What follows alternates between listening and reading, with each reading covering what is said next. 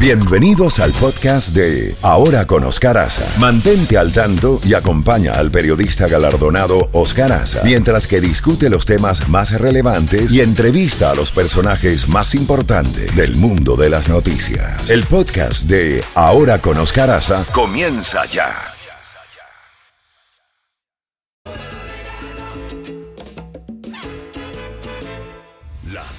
Mañana. Ahora con Oscar Aza por Z92.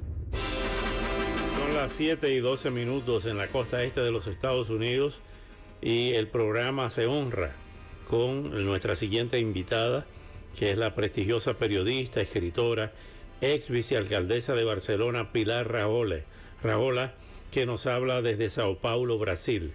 Eh, desde hace mucho tiempo nos conversábamos con Pilar, pero siempre es un honor tenerla en el programa, un privilegio. Pilar, bienvenida, buenos días. Eh, ¿Cómo ves esta situación por la que atraviesa no solamente Israel, sino los judíos en todo el mundo? Y la primera pregunta, concretamente, ¿crees que es la peor ola de antisemitismo desde el holocausto, desde la Choja? Buenos días. Buenos días, Oscar. Encantado de estar contigo. Ah, no, yo creo que no es la peor ola porque la peor ola está por venir.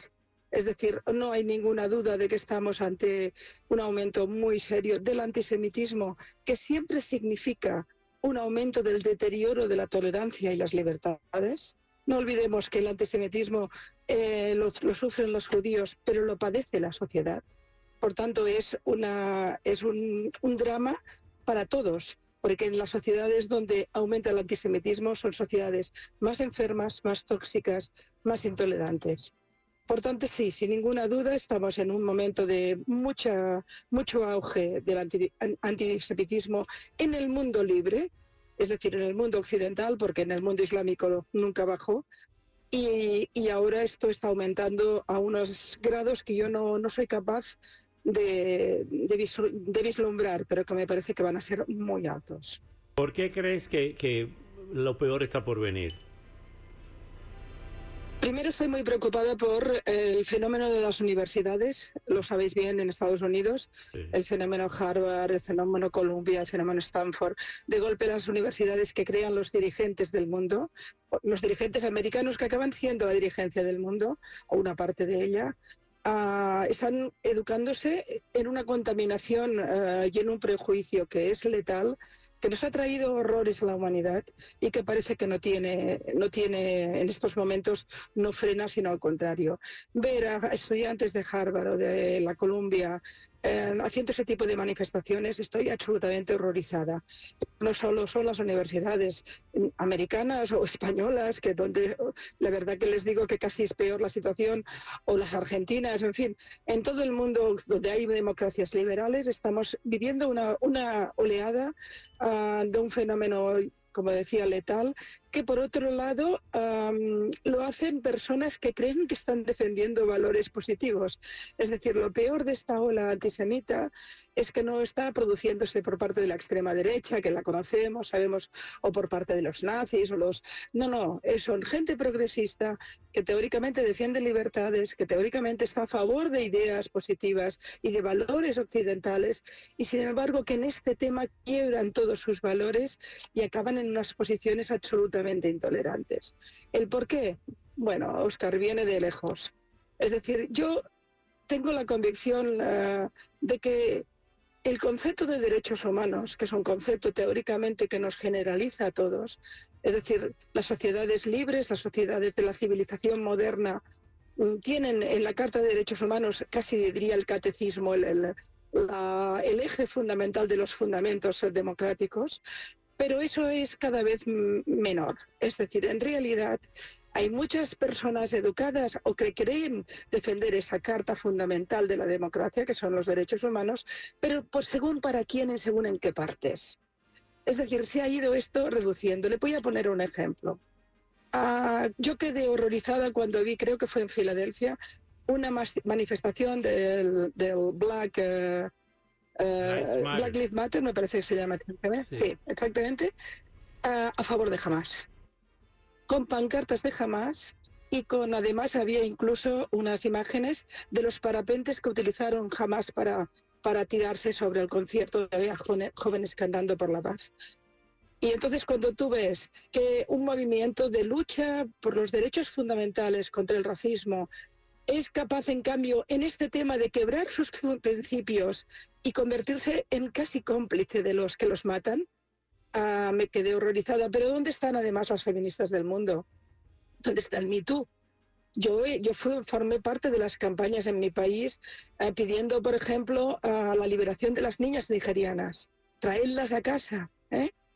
Pero no he visto eso en las mujeres israelíes que han sido sistemáticamente violadas y ya no solo secuestradas y asesinadas, es decir, han sufrido por judías, han sufrido por israelíes y además han tenido una, un plus por mujeres.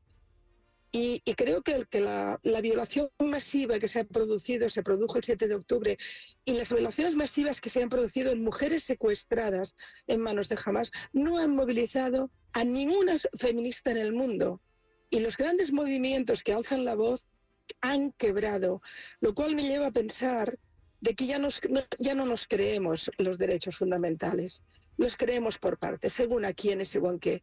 Si estamos luchando en contra del racismo a los ciudadanos eh, afroamericanos, sin duda estamos todos juntos. Pero si ese ciudadano afroamericano resulta que está en un concierto en Israel, quizá ya no están de los nuestros. Y si además resulta que él viene, por ejemplo, de origen etíope y es, por, es un hombre de color judío, quizá tampoco ya es de los nuestros. Se están poniendo unas fronteras que eh, al final resulta que gentes que teóricamente levantan las mejores pancartas del mundo, cuando se trata del tema de Israel y cuando se trata del tema de los judíos, de golpe dejan de defender esas causas. Y mira la manifestación que hubo el otro día en, ante, ante un restaurante kosher en Estados Unidos. ¿A, quién estaban atacando? A personas que iban a comer kosher. Es decir, más antisemita que eso que hay. Eh, que, tienen que ver con... Dígame, dígame. Eh, eh, la, próxima pregunta tiene que ver mucho con lo que estás diciendo, Pilar, porque hay verdaderamente, como decimos nosotros los caribeños, un arroz con mango ideológico. El tema palestino-israelí es hasta cierto punto bíblico no tiene nada que ver con las ideologías eh, de centroeuropeas ni, de, ni europeas de los siglos XIX y XX. Sin embargo, ahora hemos visto, como tú muy bien estabas describiendo, que antes la, ultraderecha, eh, el, fascismo y el nazismo fueron los grandes verdugos en el siglo XX, eh, parte del XIX y el XX de, de los judíos. Pero ahora vemos que se ha continuado una, un narrativismo eh, ideológico que no tiene nada que ver con el problema israelí. O sea, las izquierdas ahora, como tú muy bien estás describiendo, y los movimientos que se llaman progresistas, defienden eh, el ataque a Israel, eh, no mm, rechazan ni denuncian la masacre del 7 de octubre, y entonces hemos visto cómo quieren dividir, en, como en los mejores tiempos de la Guerra Fría, en izquierda y derecha, que eso viene de la Revolución Francesa, girondinos y, jacobinos, eh, en el tema israelí. ¿Crees tú que este confusionismo es producto de la falta de educación, de la falta de cultura política? No, yo creo, yo creo sinceramente que es una traición de la izquierda. Pero la izquierda ha traicionado, es decir, la derecha, especialmente por supuesto la derecha más extrema y por supuesto las dictaduras fascistas, están claras. Está claro que estamos en contra. Hablamos de la pérdida de los derechos fundamentales, hablamos de, de, gobiernos autárquicos y represivos, por tanto lo tenemos claro. Pero nunca, nunca se produjo esa claridad en las dictaduras de izquierdas. Es decir, yo me eduqué en una universidad en Barcelona donde cada cantábamos a favor de Fidel. Y Fidel era, un dictador. Es decir, incluso que le cuento, yo tenía un profesor eh, en la universidad que viajaba a Rumanía en la época de Ceausescu y nos decía que era lo mejor de lo mejor. Es decir, ya ya partimos del hecho de que también eso iba por partes. Si el fascista, si el dictador era de derechas, iba, iba al infierno, si era de izquierdas, era de los nuestros. Y a partir de ahí ya no paró. Porque mire usted lo que ha ocurrido con la revolución iraní. ah, toda la lucha de las mujeres, de mujeres y hombres, eh, defendiéndose de, los derechos básicos, el derecho a enseñar su cabello, por ejemplo. Eh, en esa revuelta hubo más de, no se sabe el número de muertos, Irán ha reconocido más de mil, probablemente hubo dos, tres mil, cuatro mil, vaya usted a saber. Pero yo no vi ninguna manifestación del MeToo. Yo no he visto a nadie diciendo qué horror y, las malalas del mundo están solas ante la izquierda. La izquierda no ha comprado ese discurso, ni esa causa. A, mí me sorprende porque yo creo que el Nelson Mandela del siglo XX, perdón, del siglo XXI, es una mujer musulmana luchando por sus derechos. Malala es el, es el Nelson Mandela del siglo XXI, pero no lo compra la izquierda, no lo quieren. ¿Por qué? Porque han sustituido la idea del obrero oprimido por el capitalismo salvaje y por tanto víctima universal con el musulmán pobrecito oprimido por el primer mundo, etcétera. Y entonces todo lo que tiene que ver con el fenómeno islámico globalmente y en el caso palestino aún más es bueno, es víctima, es la víctima universal y a partir de ahí no hacen nada mal, no se les puede criticar.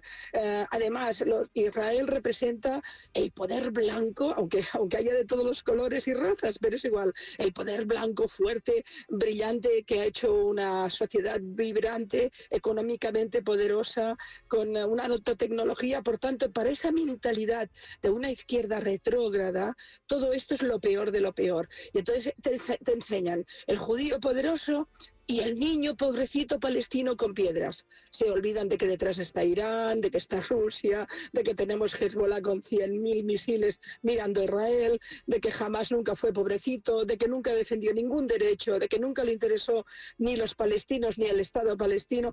Eso no existe. Es el palestino es la víctima y el israelí, que siempre es poderoso, malvado y perverso, y que nos recuerda a ese judío medieval que también era malo y perverso, es el mal universal. Y la izquierda se ha quedado en esto. Y entonces, entre que la derecha es timorata y no se atreve mucho, porque los intereses siempre hacen que, bueno, no molestemos al mundo islámico, no, no nos metamos en líos. Y, la izquierda, que ya ha hecho un paso, un paso eh, en abandonarlos, yo creo que Israel está más solo que nunca en el mundo. Es decir, y, y la causa judía también. De ahí que, de, ahí que los que nos preocupamos por este tema estemos absolutamente alarmados. Finalmente, Pilar, ¿crees que la única salida en la, presente coyuntura es, militar? Eh, ¿Es la posición de Netanyahu de exterminar a, Hamas, eh, por lo menos de disminuirlo y erradicarlo de la, de la franja de Gaza y tratar, tratar de pactar con los otros palestinos que son, no sé cómo calificarlos, pero con los que se puede conversar y que esos palestinos ocupen la franja de Gaza en sustitución de Hamas? Bueno, eh, no sé exactamente, no, no, creo que pueda hablar de si estoy de acuerdo o no con las políticas de Netanyahu, porque en algunas lo estaría, en otras no. Y como todo el mundo sabe lo que tiene que hacer Israel con sus políticos, yo me voy a inhibir. Es decir, ya tiene suficiente lío. Yo ya tengo suficiente lío con saber qué hacen los políticos en mi país como para darle lecciones a Israel como hacemos todos. Porque cualquiera en la calle, el que me lava el coche o el que me vende el pan, sabe que Israel tiene que, quién tiene que gobernar y cómo defenderse. Por tanto, no voy a entrar en eso. Ahora sí que estoy de acuerdo pero no, no por Netanyahu o por, por el, eh, la, inteligencia israelí, que yo creo que lo tiene muy claro. Es que los saudíes también lo tienen claro. Es que la mayoría de, los países eh, los que firmaron el acuerdo de Abraham, ustedes los, los oyen mucho, dicen algo, están calladitos todo el mundo tiene claro, todo el mundo que sepa un poquito cómo es la situación, de que hay que acabar con Hamas. Jamás no hay opción. Jamás nos ha declarado la guerra a todos. Primero se la ha declarado a Israel, pero con unas prácticas del Daesh como las que practica, vaya usted a saber qué va a hacer un día en mi ciudad. esto ya nos ha matado. Es decir, eh, por tanto, mm, sin ninguna duda, la única opción para que los palestinos respiren es acabar con, con, el yugo que tienen desde hace 16 años, que solo los ha secuestrado, esclavizado y adoctrinado.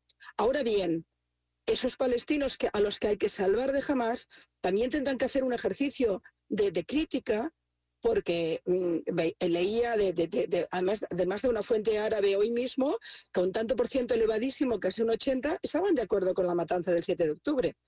Es decir, que aquí también hay un problema. También entiendo que han sido muchos años de adoctrinamiento, pero en cualquier caso, ahora, a día de hoy, mm, si no se acaba con jamás, vamos a tener un 8 de octubre, un 9 de octubre y un 10 de octubre.